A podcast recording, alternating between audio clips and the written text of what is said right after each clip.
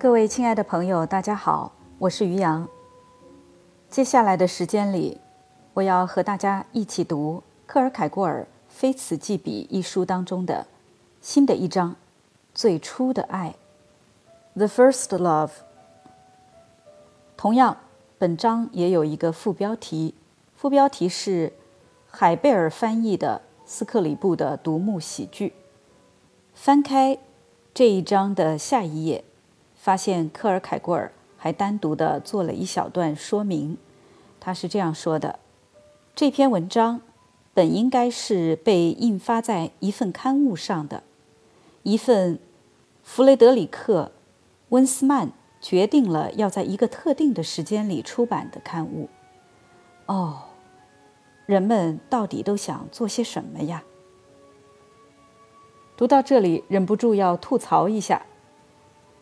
我手上的中文版的翻译，刚才这句解释说的是：“哦，都是些什么样的人为定性啊？”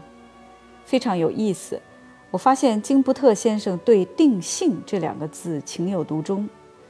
concept 定义，它也是定性；purpose intentions 目的，它也经常翻译成定性。还有在哲学术语当中，有时候提到。范畴，也就是亚里士多德说的 category，它也经常翻译成定性，所以每次面对这个词的时候，我就头疼，不知道翻译者为什么会有这样的一种偏好。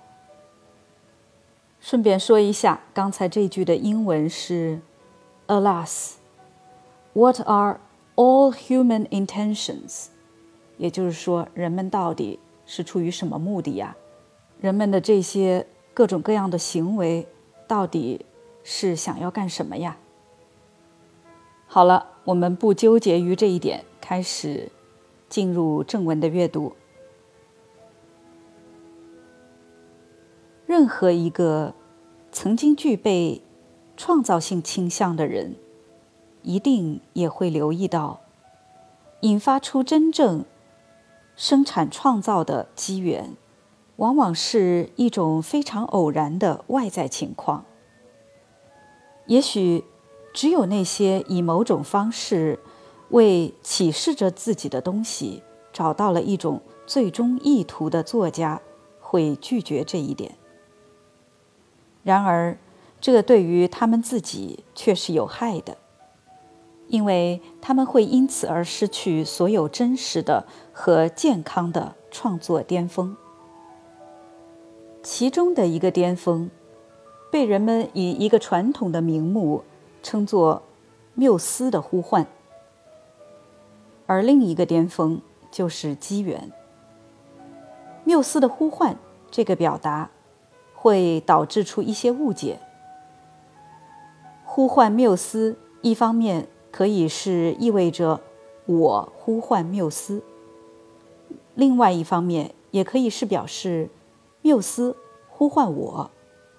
现在，每一个作家，不管他是足够天真的以为一切依赖于高贵的意愿、勤奋和追求，还是他足够无耻无畏的去兜售精神产品，他都不会缺少热切的呼唤或者无理的热情。但是由此而达到的收获却不大。因为就像威瑟尔就品味之神曾说过的那样，在这里也还是同一回事。威瑟尔说：“所有人都呼唤的东西，很少会来到。”相反，如果我们在看见这一说法的时候想，那呼唤着的人是缪斯，我不想说缪斯所呼唤的是我们，而是说缪斯。呼唤着某些相应的人们，那么事情就获得了另一种意义。好，我停下来注解一下，缪斯大家应该很熟悉，是古希腊神话中间的女神，她是掌管艺术的女神。也就是说，当我们这里讨论的是作家、诗人、艺术家等等主角的时候，他们经常会觉得缪斯女神的眷顾。就会带给自己灵感。好，我们接着往下读。在那些呼唤着缪斯的作家们上了船而不见缪斯出现时，后一种关于缪斯呼唤的描述，则会遇上另外的一种麻烦，因为要使得那种他们内在决定了的东西也能够被外部确定，就需要一个更多的环节，这就是人们常说的机缘。也就是说，由于缪斯呼唤了他们，他将他们招出了世界之外，而现在，他们只是听着缪斯的声音，思想之丰富繁荣的向他们打开了大门，但却如此势不可挡，以至于尽管每一个词都是清晰而生动的，但在他们看来，却仿佛不是他们所拥有的言辞。在意识重新恢复过来，而重新拥有全部内容时，这样的一个在其自身之中包含了真正的进入存在的可能性的瞬间就出现了。然而，这里仿佛还是缺少了什么。机缘就是这个缺少的东西。你看，这多奇怪！尽管它在另一种含义上来说。是无限的、微不足道的，但它却同样是如此必不可少。诸神就被这样的矛盾冲突取悦了。这是现实所具有的一个秘密，它对于犹太人是一种冒犯，对于希腊人是一种愚蠢。机缘总是很偶然的东西。而这种偶然的东西是绝对的，与那些必然的东西完全一样的必然。这一点，则是极大的悖论。当我逻辑的去思考偶然时，机缘并不能被理想的称之为偶然的。但是，机缘被非理性的认为是偶然的东西，而且。在这种偶然性当中，它是必然的。考虑到我们日常所称的机缘，这些准则会让人困惑。我们不是看到的太多，就是见到的太少。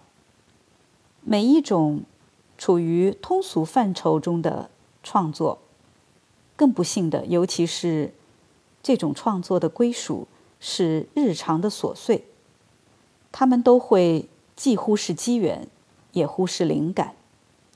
因此，这样的一种创作力，认为它适合于所有时代。人们可以承认他的这种看法。因此，他纯粹的忽视机缘的重要意义。这就是说，他在一切之中都看见了某种机缘。这就像一个多嘴的人。在那些最对立的东西中，也看见了机缘。不管人们在之前听到过还是没有听到过，全都一样，他都看见某一种机缘，去展示出自身以及自己的故事。但是正因为此，关键的东西就无法突出而消失了。在另一方面，则有着一种创作钟情于机缘。对于前一种，我们可以说，他在世间一切之中看见机缘；而对于后一种，我们则可以说，他在机缘中看见了一切。这样一来，机遇作家的大社团现在就被勾画了出来。从那些在深刻意义上来说，机遇的诗人们，一直到这样的一类人，这一类人。在严格意义上来讲，是在机缘之中看见了一切，并因此而使用同样的诗句、同样的公式，也希望他们自己能在这种机缘当中，同时也获得报酬的机缘。假如一个机缘本身是如此的非本质和偶然性的，在我们的这个时代里。它时常会到革命性的事物中去冒险尝试。机缘常常扮演成完全的主人，它起着决定性的作用，它能够按着自己的意愿来决定产品和生产者的成败。诗人等待着机缘来给出灵感，而且带着惊愕看到什么都没有发生，或者他创作出了某种他自己的内心深处认为是非常微不足道的东西。而现在则看见机缘使之成为一切，看见自己被以所有可能的方式赋予了荣耀，并被选了出来。而且他自己知道，对所有这一切，他只有感谢机缘。这样，这些人钟情于机缘，而我们在前面所描述过的那些，他们则忽视机缘。并且因此，在任何意义上，都总是在没有任何机缘呼唤的情况下，强行实施自己的意图。事实上，他们可以被划分为两类：一类是那些仍然暗示某种机缘是必要的人们；另一类是那些根本对此毫不留意的人们。这两种人对自己的价值都有过高的评估。当一个人滔滔不绝地把这样的措辞挂在嘴上，比如“在这一机缘中我看到”，或者“在这一机缘中我不仅想到”，等等，这些时候，我们就可以确定这样的一个人在他自己的问题上走上了迷途，即使是在。最意义重大的事情中，他也常常只看见一个机缘，去给出自己的一丁点儿看法。那些甚至不想暗示任何机缘的必然性的人们，我们可以将他们看作是不怎么虚荣，但却更为狂乱的人。他们不厌其烦地甩出他们废话的绳索，甚至不再左右环顾一下。并且，他们使得他们的言语和文字在生命中起着磨盘在神话中所起的那种作用，就好像在所有现在的这些事情发生的时候，磨盘克里克拉、克里克拉的转动着。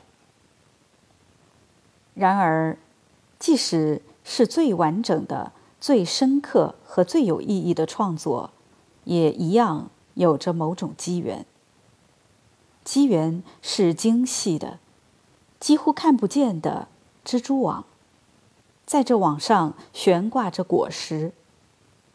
因此，只要有时候看起来那些本质的东西呈现为机缘，那么在这一般的情况下就是一个误会，因为在这种情形之中。这只是它的一个单个的边缘。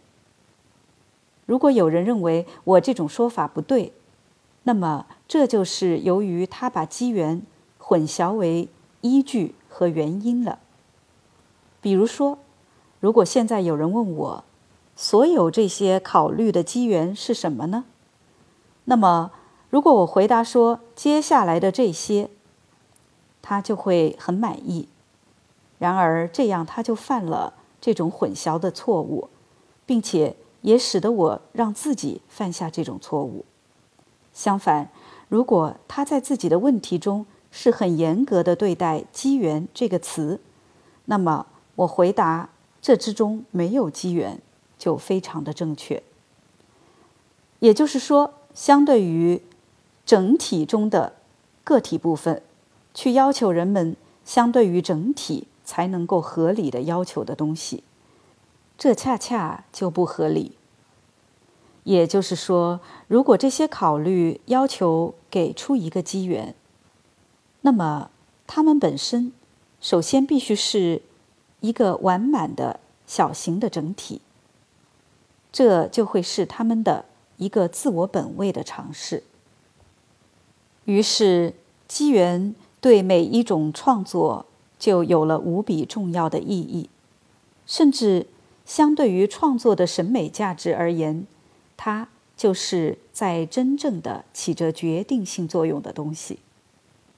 各种没有机缘的创作，总会缺少了点什么，不是在自身之外，因为尽管机缘归属于创作，但它在另外一种意义上又不属于创作本身。这里所说的缺少，是说在这些创作之中，缺少了某一些东西。但那种机缘就是他的一切的创作。也缺少了一些什么，也就是说，机缘不是在进行正面的创作，而是负面的创作。一种创作是出自乌有的创作，而相反，机缘则是那种使得一切出现的这个乌有。思想之丰富，观念的圆满，可以一直在那儿存在着。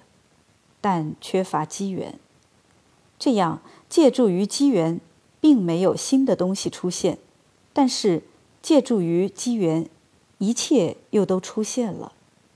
机缘的这一朴素意义，也在这个词的自身之中得以表述。这就是许多人所无法把握的东西，但这是由于他们根本不明白什么是真正的。审美创作，一个律师可以写出他的文稿，一个商人可以写自己的信件，等等，都无需隐约感觉到任何隐藏在“机缘”这个词中的秘密。但尽管如此，他们还是会这样开头：“有这样的一个机缘，得知了尊敬的您如何如何。”也许现在会有人同意我上面所阐述的这些，并且同意机缘对于有诗意的创作所具有的重要意义。但是如果我要把类似的看法也运用在评论和批判上的话，他们会感到非常的惊愕。然而，我相信恰恰是在评论和批判领域。它才有着最重大的意义，并且由于人们忽视了机缘的意义，这就导致了各种一般意义上的评论，就像纯粹的日常生意往来一样的无聊。